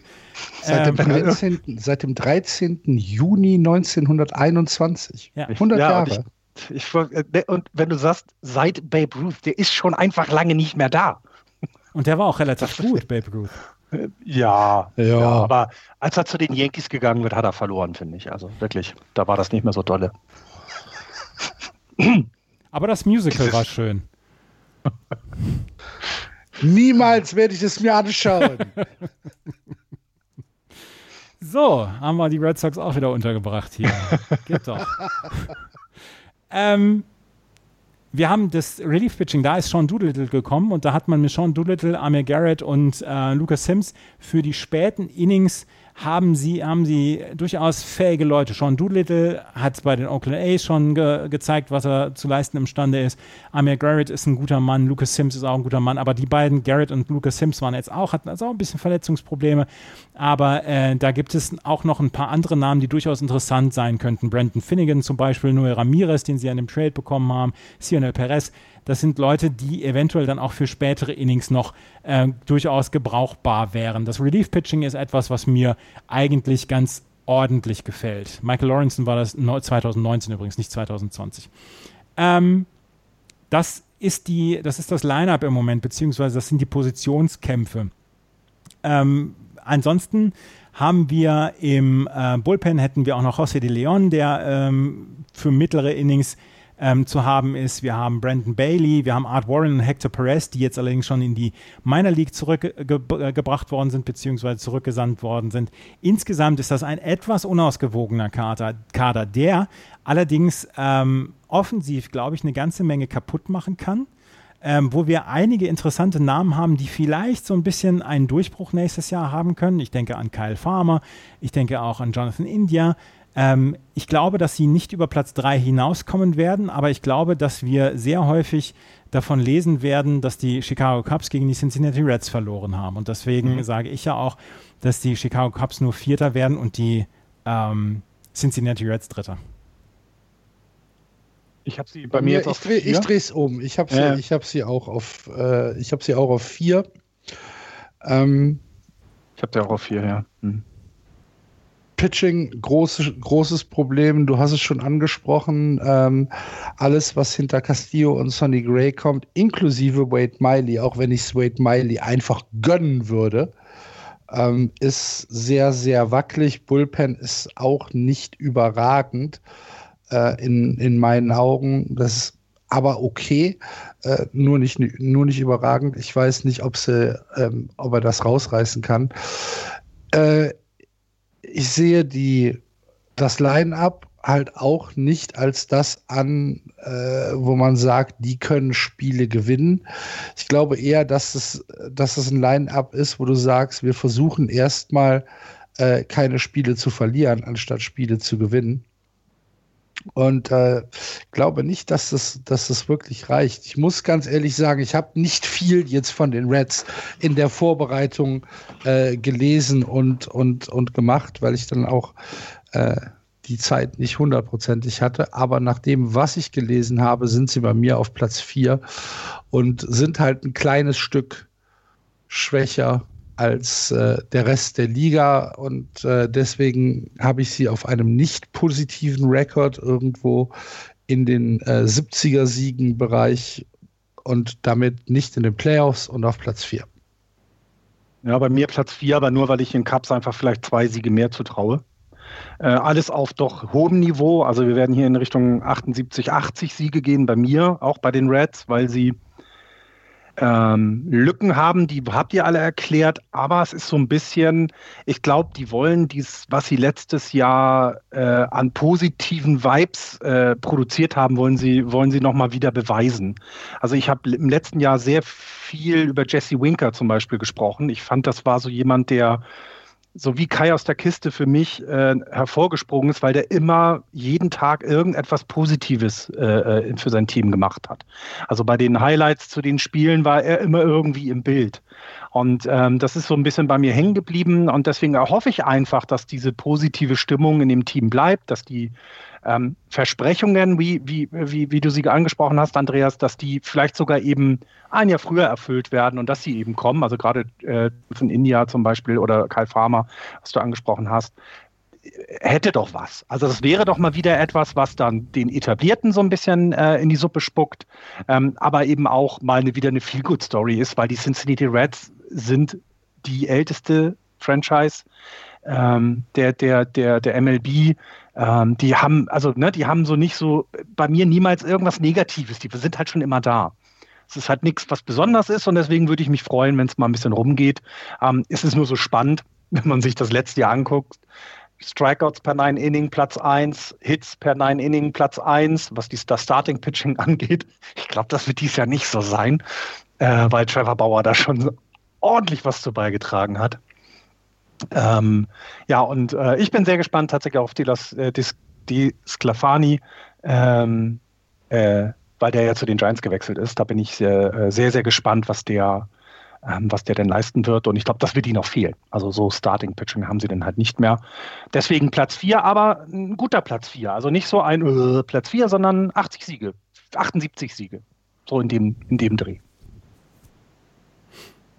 Du bist generell sehr generös mit deinen, mit deinen Sieg. Äh, ja, ja, ich finde die Central. Ne? Ja, aber wie ich gerade ja, sagte. Aber auch ne, schon in den letzten Wochen. Alle, alle haben irgendwas um die 80 Siege. Ja. Ah, ja, gut. ja, gut, wir kommen ja noch zu den Pirates, den musste ich zu ja. machen. Wir okay. hatten aber auch schon Detroit angesprochen, ja, das ne, wo es so nicht so läuft. Also schon, aber ich finde gerade die National League East äh, äh, und die National League Central ist eigentlich unpredictable, weil, wie wir es jetzt gerade sehen, wir haben äh, mal gucken, wie äh, Axel sich jetzt gleich entscheiden wird, aber es kann gut sein, dass wir drei jeweils jemand anderes auf Platz 1 tippen. Das kann sehr gut passieren hier. Ähm, und äh, äh ich glaube, die sind eben nicht mehr so stark mit den Cubs oder äh, Cardinals oder vielleicht auch mal die Brewers, die es mal zwischendurch waren. Aber sie sind eben auch keine super schlechten Teams, sondern es ist alles sehr ausgeglichen und damit eben in diesem Bereich, okay. wie ich es gerade gesagt habe. Für Florian ist du alles. Die, du hast die Brewers ja schon angesprochen. Für Florian ist alles ja. irgendwie, irgendwie, irgendwie positiv. Ja, das Glas ist immer halb voll für Florian. Ja. Nein, nein, ich trinke es immer leer, um schnell nachzuschenken. Ja. Leer trinken ist ein gutes Stichwort, wenn es um die Brewers geht. Letztes Jahr auf dem vierten Platz, aber trotzdem in die Playoffs gekommen mit negativer Bilanz. 29, 31. Jetzt bist du aber wieder dran, Florian. Genau, exakt. Ähm, die Brewers. Ähm, äh, wo fängt man bei den Brewers an? Äh, vielleicht Im sagt Kessel. man. Ja, genau. Brad Anderson haben sie sich, äh, haben sie sich, haben sie sich geholt für Starting Pitching in diesem Jahr. Ähm, auf dem Free Agent Markt Travis Shaw noch für die Third Base Position. Äh, sie haben auf der Second Base äh, auch ein, ein, sehr gutes Free Agent Signing vorgenommen mit Colton Wong. War da noch was? Irgendein Spieler? Ich muss mal kurz durchgehen. Ja, Daniel Robertson für, für die Bank haben sie sich noch geholt.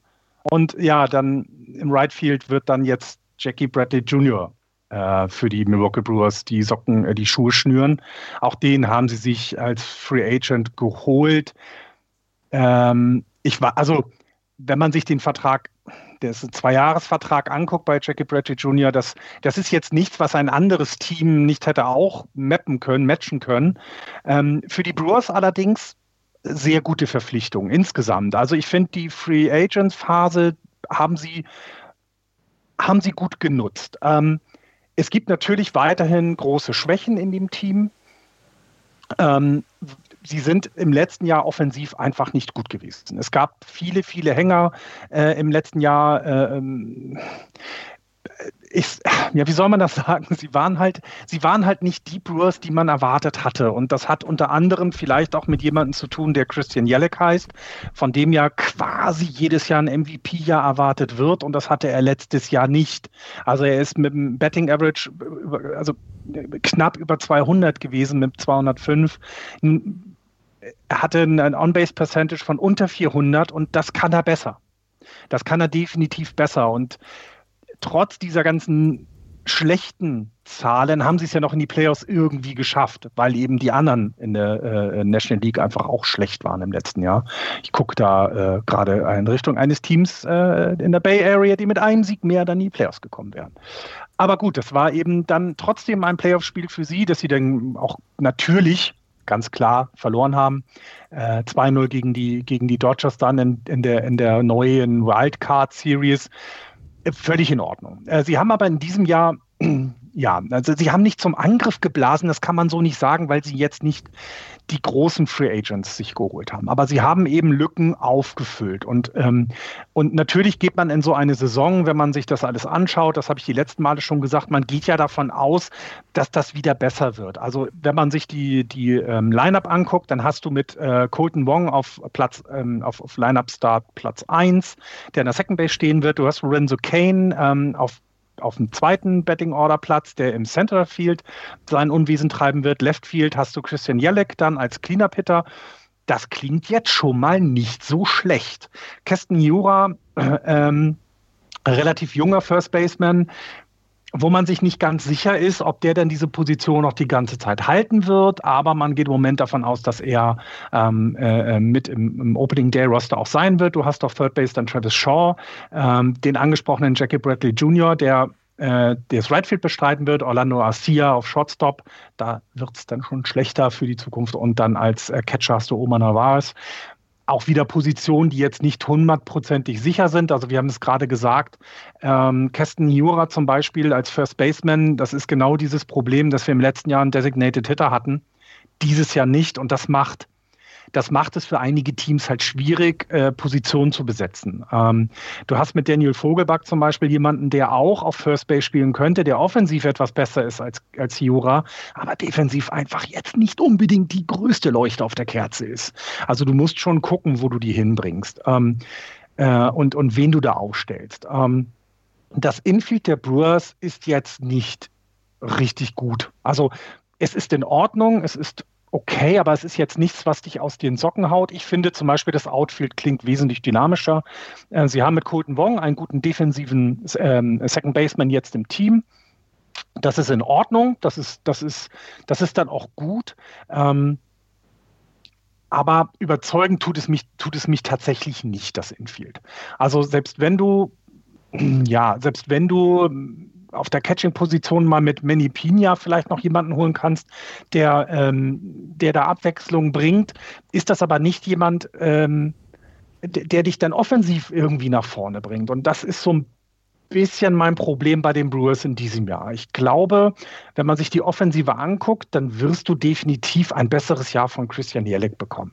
Also davon gehen wir jetzt mal alle aus. Der wird nicht wieder nur äh, 200er Betting Average haben und ein 340er On-Base Percentage. Nein, das wird definitiv nicht passieren. Er wird besser sein und damit werden die Brewers natürlich eine Chance haben, auch mehr Spiele zu gewinnen. Ist jetzt die Verpflichtung von Colton Wong offensiv so eine Offenbarung? Nein, ist sie natürlich nicht. Sie macht das Team besser defensiv, auf jeden Fall. Offensiv wird vielleicht einfach dann nur die dann weggegangene Position ersetzt. Und das ist so, so ein bisschen bei allem Positiven, was man sich von den, ähm, was ich jetzt so sehe, was bei den Brewers da ist, es wird keine überragende, dominierende Saison in der National League Central von ihnen werden. Sie werden meines Erachtens die Division gewinnen, mit vielleicht 84 Siegen. Ich hatte ja schon gesagt, das wird sich alles sehr nah beieinander sein. Und das hat damit eben zu tun, dass dass du in der Offensive zum Beispiel jemand wie äh, Christian Jellick hat, der besser wird. Ähm, ich weiß noch nicht, was dann dahinter herkommt, also ob du dann auch von der Bank heraus nochmal Überraschungen haben wirst.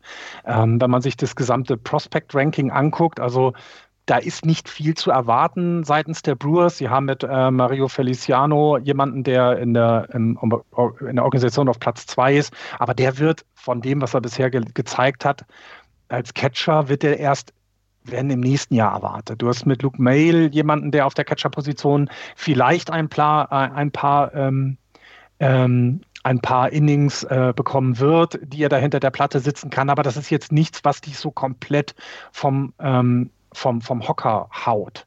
Und das ist auch so mein großes Problem. Also Christian Jellick ist ein Name, da, da geht jeder von aus, das ist, ja, das ist der Superstar des Teams, sagen wir es. Aber das ist jetzt nicht der Mike Trout oder der Mookie Betts oder, oder der äh, Aaron Judge Superstar. Er ist gut, es ist ein überdurchschnittlicher Spieler, aber es reißt halt nicht so rum. Es, es, das, das Ruder wird nicht so rumgerissen. Ähm, die Starting Rotation hatte im letzten Jahr, ähm, war, war im oberen Mittelfeld, wenn man sich die Zahlen anguckt. Also es ist alles okay gewesen. Ähm, es hat sich dort nicht viel verändert. Das heißt, die Leistung aus dem letzten Jahr können bestätigt oder etwas verbessert werden, vielleicht auch ein bisschen schlechter werden, aber sie werden jetzt nicht komplett dort auch einen Sprung machen. Du hast äh, äh Brandon Woodruff, hast du als Ace bei dir stehen, ähm, danach Corbin Burns, äh, äh Adrian Hauser, ähm, Entschuldigung, Brad Anderson noch äh, und Josh, Josh Lindblom. Das ist okay. Ich hatte es gesagt, das ist eine Rotation, die in den oberen Hälften äh, äh, der Statistiken stand in der, Liga, in der gesamten Liga. Das ist völlig in Ordnung. Das finde ich jetzt auch nicht, nicht schlimm. Äh, du kannst eventuell noch, weil du noch zwei verletzte Pitcher hast, äh, mit äh, Ray Black und Bobby Wall, da noch etwas nachlegen, aber das ist in Ordnung. Ähm, sie haben allerdings in ihren Reihen also mit dem besten Closer, glaube ich, den man im Moment im Baseball haben kann, mit Josh Hader. Ähm, das war doch, Josh Hader war doch der, der irgendwie diese wahnsinnigen Statistiken in den letzten Jahren aufgelegt haben. Ähm, also da kann man, also da machst du nicht viel falsch. Äh, davor, in dem Inning davor, kannst du Devin Williams bringen oder Brent Suter. Auch beides ähm, Pitcher, die ähm, die dir die Innings dann retten können, also die die auch Spiele retten können und die, die dich da über die Runden bringen können. Das ist völlig in Ordnung. So danach äh, Topa, Jartley, Fireson, Rasmussen, das ist in Ordnung. Das war auch im letzten Jahr völlig also es war überdurchschnittlich gut, es war besser als der Schnitt in der Liga und ich glaube, da haben sie sich nicht verschlechtert, wenn man sich das anguckt. Freddy Peralta könntest du eventuell sogar mal, äh, weil er eher so Long Relief ist, könntest du sogar mal auf, ähm, als Starting Pitcher einsetzen, dass du da vielleicht noch mal ein bisschen Abwechslung bekommst. Du hast nur einen Lefty mit Brad Anderson in der Starting Rotation. Du hast auch mit Brandon, äh, Brent Suter nur einen Lefty dann im Relief. Äh, Josh Hader selber auch, aber der ist tatsächlich für die letzten drei aus vorgesehen und nicht irgendwie was anderes und das ist auch auch völlig in Ordnung so. Ähm, so das Ganze klingt ich war, glaube ich, bei den, bei den Cardinals sogar etwas positiver als bei den Brewers, was die, was so dieses, dieses, das Team selber angeht. Ich glaube, durch die Verpflichtung von äh, Jackie Bradley Jr., durch die Verpflichtung von Travis Shaw und Colton Wong haben sie, haben sie sich dort verbessert. Sie werden also in der Offensive besser sein als das, was sie letztes Jahr gebracht hatten. Ich meine, wenn du als Playoffs-Team 26. im Average und 21. in der On-Base-Percentage in der gesamten Liga bist, dann ist das einfach, dann hast du einfach Glück gehabt, dass wir ein merkwürdiges Jahr hatten. Und ähm, dieses Glück werden sie in diesem Jahr sehr viel mehr noch brauchen. Ähm, äh, äh, um das rüberzubringen, oder sie müssen einfach besser werden. Und das traue ich ihnen zu. Deswegen würde ich sagen, sie kommen so auf 84, 86 Siege und gewinnen die National League Central mit einem Spiel Vorsprung vor den Cardinals. Du hörst dich an wie jemand, der 10 Millionen im Lotto gewonnen hat und dich beschwerst, dass es nicht 15 Millionen waren. Bei, dem, bei den Brewers. Mhm. Findest du sie so gut? Also deine, deine, deine, ich. Du, du meckerst über so viele Dinge, die ich halt nicht verstehen kann. Also Christian Jelic ist tatsächlich im Left Field. Äh, äh, ich, ich, ich weiß, ich weiß gar nicht, wie man, wie man das äh, beschreiben soll. Also Christian Jelic ist ein Superstar. Der hatte der halt hat ein schlechtes Jahr. Der ja, genau, halt genau, ein schlechtes genau. Jahr. Aber ich habe doch gesagt, der, der kann besser. Colton Wong ist einer der besten Second Basemen im gesamten Baseball. Da sagst du, ja, der. Ja, der, ich habe doch gesagt, er hat sich verbessert. er wird sich verbessern. Alter! Jackie Bradley Jr. Äh, hat, hat die besten äh, Routes zum Ball, die es gibt. Das ist, das ist ja, Video Game Baseball. Ähm, den, den hätte ich ist, ja gerne im das ist der, meines der Erachtens, gesehen, Das ne? ist meines Erachtens die beste Defensive in der gesamten, in der gesamten Central. Äh, von Anfang bis Ende. Also das Outfield ist meines Erachtens über allem ja. erhaben. Ja. Mit äh, Kane, mit äh, äh, Lorenzo Kane im Center, ne? Yelich links und, und Jackie Bradley wahrscheinlich rechts. Ähm, vielleicht Jackie Bradley auch mal im äh, Centerfield und dann haben sie ja noch sie haben ja noch Möglichkeiten. Das ist eine fantastische defensive Außen. Und das Infield ist halt auch gar nicht so übel, wie du gesagt hast. Also, wie gesagt, Colton Wong, äh, das ist eine, eine fantastische Verpflichtung. Ähm, die Probleme, die die Brewers haben, liegen meines Erachtens wirklich in der Offensive. Und in der Offensive müssen sie halt mehr tun als letztes Jahr. Aber trotzdem ist es, äh, also so wie, wie, du, wie du gesprochen hast, denke ich, ach du liebe Güte, hat er die hinter die Pirates gesetzt ja, äh, stimmt. Ich hatte es mir auch aufgefallen, weil äh, ich, ich, war so enttäuscht vom letzten Jahr, muss ich tatsächlich sagen. Aber das, das, das darf man nicht als Maßstab nehmen und da hast du recht. Äh, aber ich habe sie auf eins getippt. Also das ist ja, mein Gut, ich, ich habe sie tatsächlich auf drei getippt, weiß auch nicht hundertprozentig warum. Vielleicht, weil, ich's, äh, weil ich äh, die, die, die Cups auf eins getippt habe und dann natürlich äh, überlegen musste, was mache ich mit mhm. den Cardinals? Ach ja, die Cardinals muss ich ja auf zwei setzen.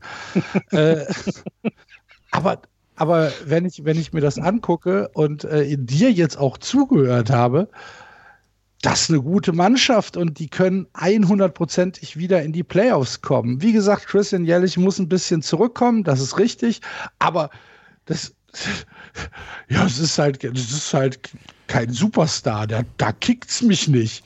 Alter! Fördern und fordern. Ja, aber, ja, aber ne, im Vergleich ist dann doch mal tatsächlich mit noch Leuten, die noch ein Stück drüber sind. Also da fehlt ihm ein bisschen was, weil die letzten beiden Jahre nicht ganz so gut waren bei ihm. Und nun hoffen wir einfach, äh, man hört, also alles, was ich gelesen habe, äh, weiß er das auch und arbeitet an sich. Deswegen ähm, geht man davon aus, ja, dass er definitiv besser wird als letztes Jahr und das wird den Brewers dann ja auch helfen, absolut. Ähm, ähm, ja, ich finde es aber spannend. Also wir haben jetzt tatsächlich, wenn ich das äh, richtig zusammen habe, gleich der Take noch von, von Andreas zu den Brewers, aber wir hätten jetzt die erste Division, wo wir jeweils einen anderen Sieger getippt haben. Zwei Dinge im Baseball. jetzt werde ich schon wieder ausgeschimpft. Nein, nein, nein, nein, nein. Zwei Dinge im Baseball finde ich geiler als alles andere. Das erste ist Outfield Defense, das zweite ist Jackie Bradley Jr. Beides ist jetzt bei den Brewers im Überfluss vorhanden. Die, das Outfield der, der, der Brewers treibt mir die Freudentränen in die Augen. Und ich muss auch sagen, es macht mich ein bisschen an. Ich glaube nicht, dass da irgendein Ball ins Outfield fällt, weil Lorenzo Kane, Christian Jellick und, und äh, Jackie Bradley Jr. kümmern sich schon mal darum. Also es ist, glaube ich, was, was Axel gesagt hat, sie sind über jeden Zweifel erhaben und es ist die, die beste, äh, das beste Outfield, was wir defensiv in der Liga haben. Da lege ich mich fest. Äh, ernsthaft, das, es geht nicht besser, meiner Meinung nach. Ich glaube, dass die Offensive durchaus ihre Probleme bekommen wird. Ich glaube, dass die äh, Milwaukee Brewers eine Shutdown, ein Shutdown-Bullpen haben, weil sie drei oder vier Leute haben können, die in den ganz späten Innings äh, werfen können. Ich glaube, dass die Rotation ein bisschen besser noch sein dürfte, um wirklich die ganz großen Ziele zu erreichen. Aber da sind ja auch dann auch so ein bisschen Restriktionen, was das Finanzielle angeht bei den Milwaukee Brewers. Das ist jetzt auch kein Big Market ähm, Milwaukee und, und trotzdem finde ich die Mannschaft interessant. Ich finde sie cool, ich finde sie spannend. Und wie gesagt, ich bin auch vielleicht ein bisschen geblendet davon, dass Jackie Bradley Jr. jetzt da unterschrieben hat bei den Milwaukee Brewers. Und ähm, ich habe sie auf Platz zwei. Ich glaube, es wird ein relativ spannender Kampf mit den St. Louis Cardinals. Aber ich werde definitiv häufiger Brewers-Spiele angucken in der neuen Saison. Mhm. Da, da, bin ich mir sehr, sehr sicher, gerade um, um das Outfield zu sehen ich hätte gerne Jackie Bradley Jr. bei den Giants gesehen, nicht weil er, ne, also um euch zu ärgern, sondern einfach den in diesem Right Field, was ja nun wirklich nicht einfach zu bespielen ist. Ich glaube, da würden wenig Bälle in Triples Alley kommen, sondern äh, dann wird das in Double Alley umgetauft worden, wär, wäre umgetauft worden. Also äh, da hast du schon recht, das ist schon etwas. Und, und obwohl Lorenzo Kane eben auch schon etwas älter ist, ähm, ist die Position, die er dann hat mit dem Centerfield, der hat so viel Unterstützung von links und rechts dann, das ist schon krass. Also das muss man sagen. Und ja, ich habe sie auf eins. Das heißt, wir haben echt das erste Mal, ne? Brewers, äh, Brewers auf eins bei mir, Cups auf eins bei Axel und Andreas hat die Cardinals auf eins. Also spannend. Hatten wir, glaube ich, so selten. So wirklich komplett unterschiedlich. Ich mag die Brewers. Das ich auch. Ich bin fassungslos. Achso, ich muss mal gucken, wann die German Heritage Night ist. Ja, letztes Jahr gab es keine. Ja, ja. ja. Aus Solidarität mit uns. ja, genau. Ich sag's jetzt nicht. Alles gut. Regt euch ab, Leute. Nee, so bisher kann man German Hell äh, gegen ne, die San Diego Padres haben das auch. Hm. Ja, äh, wir, wir klären das. Ja. Ja. Zu klären Leckere ist Wurst, auch noch, was in Pittsburgh los ist, Andreas. Das ist wirklich zu klären. Und ich möchte mit einer Geschichte anfangen aus dem NBA Draft 2015. Da hat damals, ähm, die haben die, Dom, die Toronto Raptors haben damals den brasilianischen Basketballspieler, 2014 war es sogar, haben den brasilianischen Basketballspieler Bruno Caboclo getradet, äh, gedraftet. Und damals gab es einen, einen ähm, Reporter, der das einschätzen sollte, diesen, diesen Raptors Draft, und der hat damals gesagt, Caboclo is two years away from being two years away. Und das kann man. Oh Gott. Oh, ist das gemein. Das kann man auf die ähm, Pittsburgh Pirates übertragen. 60 Spiele haben sie im letzten Jahr gemacht, haben 19 Siege davon geholt. Wenn man das hochrechnen würde auf die 162er Saison, würden sie 51 Spiele gewinnen. Und ähm, eins vorweg, sie werden nicht viel mehr Spiele gewinnen in diesem Jahr. Ich glaube, ich, ich habe die Tigers gehabt und ich habe die Pirates gehabt. Was habt ihr eigentlich gegen mich?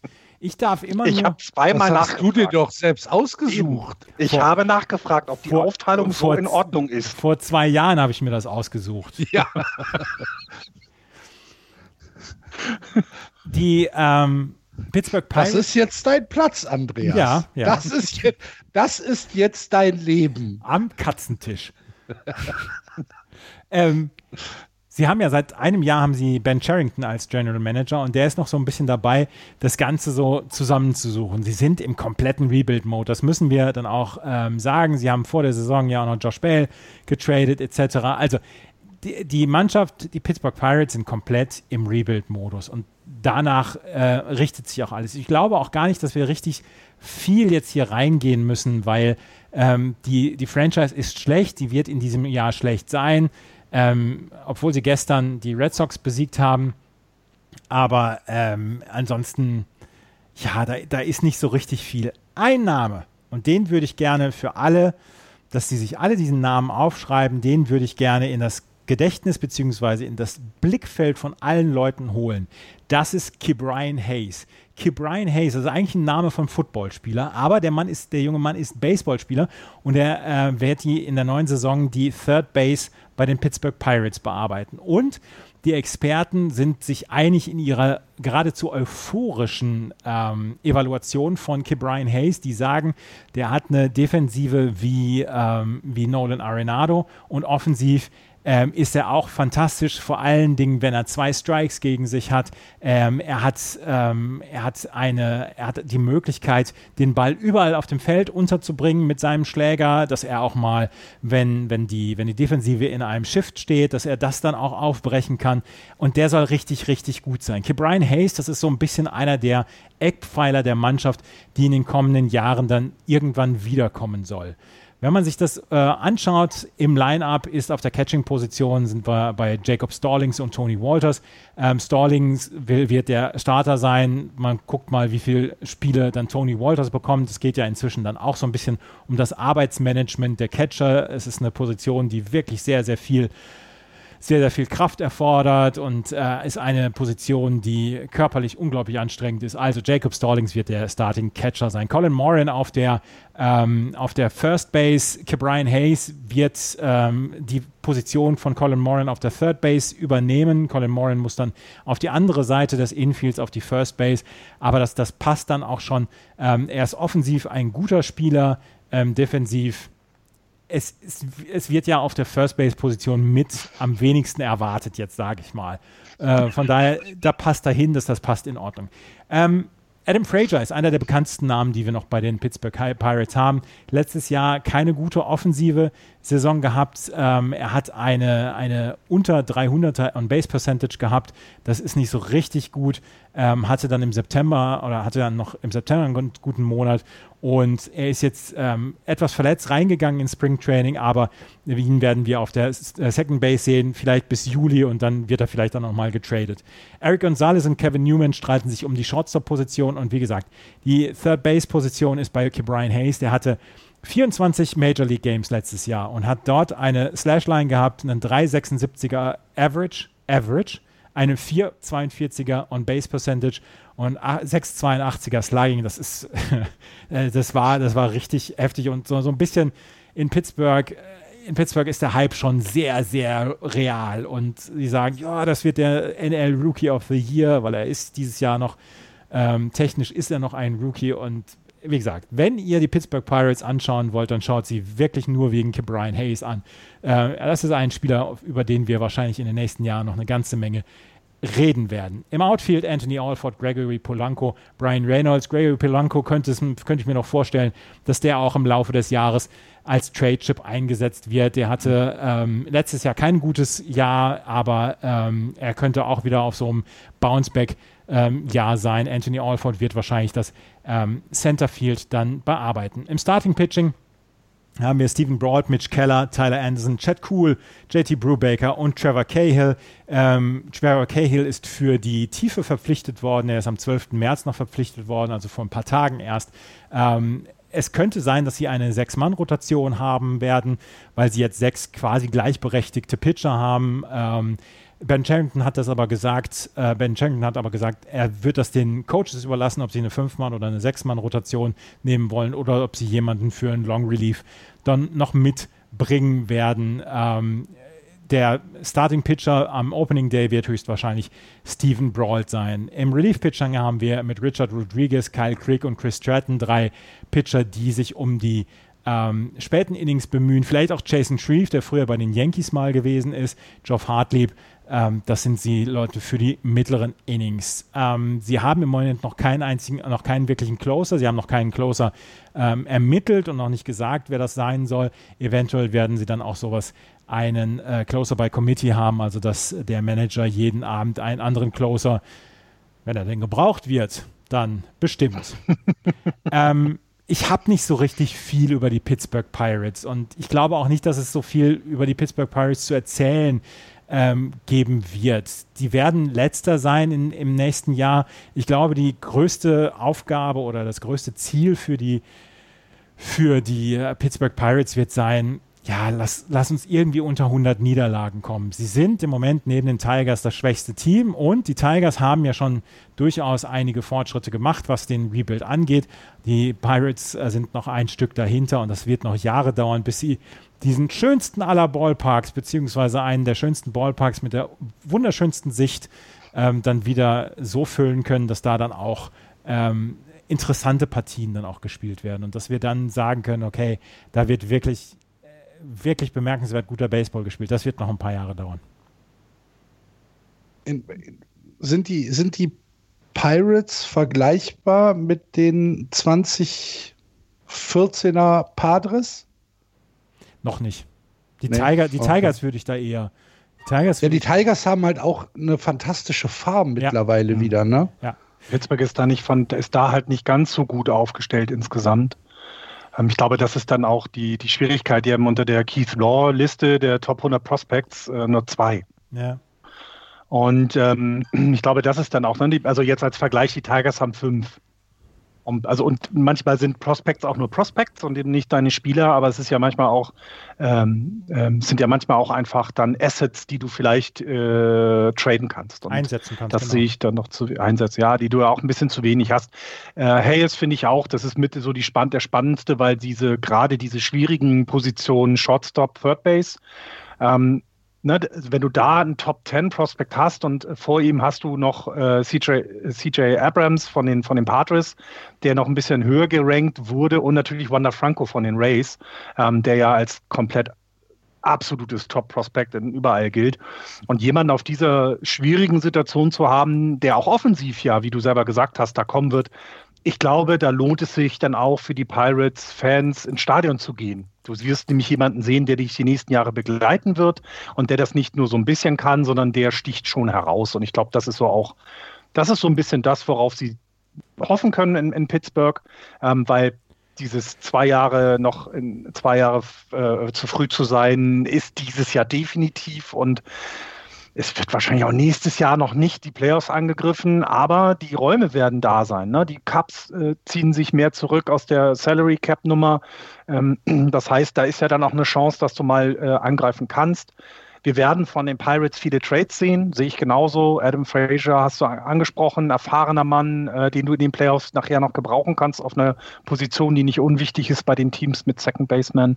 Gregory Polanco, wenn du also irgendwo so ein bisschen, ne, so, und lass es dann vielleicht der designated Hitter Spot sein in der American League, der dir fehlt, dann kannst du den auf jeden Fall, äh, kannst du da mal nachfragen und so können die Pirates halt junge Leute an Schlag bringen, junge Leute ins Feld bringen, ähm, und, und da sich weiterentwickeln. Und genau das passiert und werden halt 62 Spiele gewinnen, vielleicht nur 60 Spiele, ähm, ja, und dann gucken wir weiter.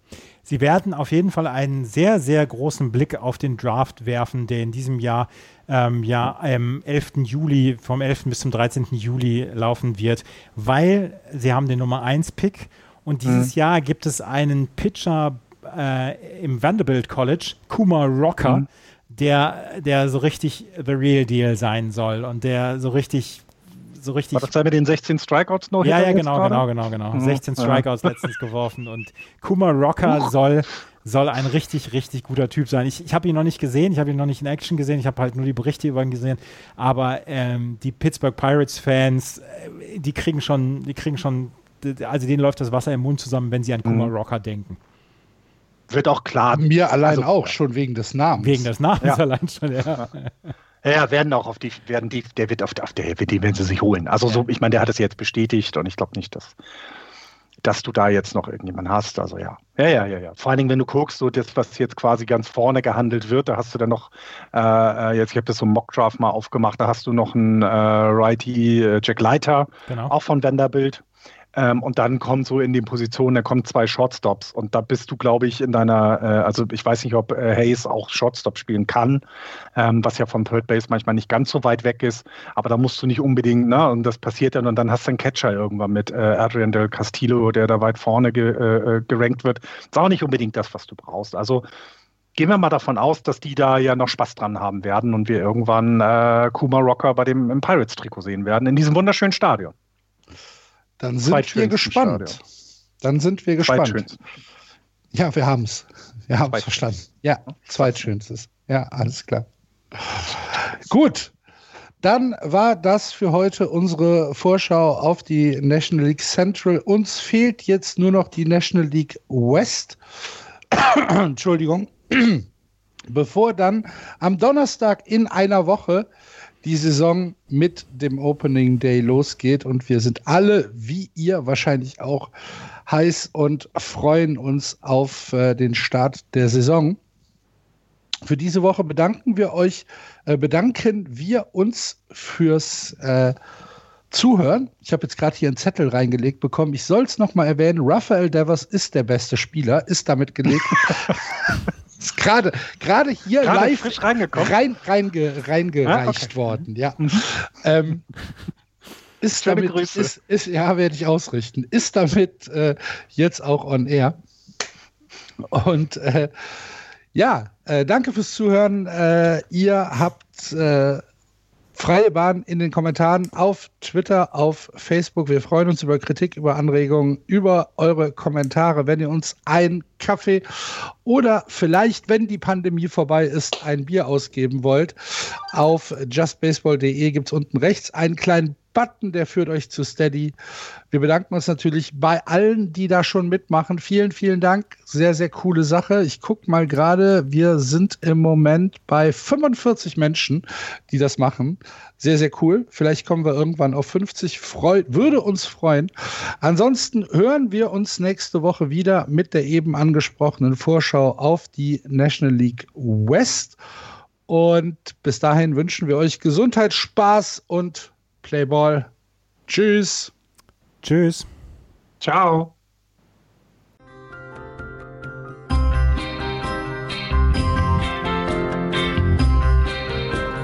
Das war Just Baseball. Ihr findet uns auf justbaseball.de, bei Facebook, bei Twitter und natürlich bei iTunes.